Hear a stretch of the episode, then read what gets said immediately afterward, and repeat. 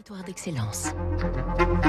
6h58 sur Radio Classique. Tout de suite, Fabrice Landy nous parle euh, d'Agriplace Trollas Packaging, spécialiste breton des emballages plastiques. Agriplace Sotralens Packaging fabrique des emballages plastiques de 15 millilitres à 1000 litres. Une gamme étendue de flacons, bidons, barils, fûts destinés à l'alimentaire, à la cosmétique, au lubrifiant, à l'agriculture. 75 ans d'histoire au total pour Agriplace, filiale du groupe industriel breton Roulier et de l'alsacien Sotralens Packaging.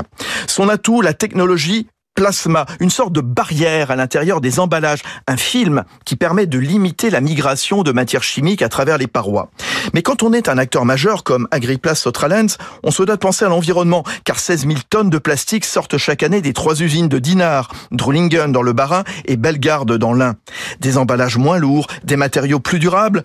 Le plasturgiste mise aussi de plus en plus sur l'économie circulaire, avec l'utilisation de paillettes de plastique récupérées, lavées et réinjectées dans le process de fabrication. Thibaut Durand, son DG. Notre objectif, c'est d'atteindre euh, d'ici 2025 25% de taux de réincorporation de matières recyclées pour proposer à nos clients des boucles les plus euh, courtes et les plus fermées possibles. Ce dont on rêve d'une certaine manière, c'est de pouvoir leur proposer un service complet où on leur, on leur met à disposition un emballage neuf, de le récupérer et de le réintégrer dans une boucle fermée de recyclage pour leur remettre à disposition sous forme d'emballage recyclé. L'autre gros enjeu du moment face au manque de bras, Agriplace Sotralens, qui recrute, vient de lancer son école interne baptisée Plasticlass. C'était Territoire d'excellence sur Radio Classique.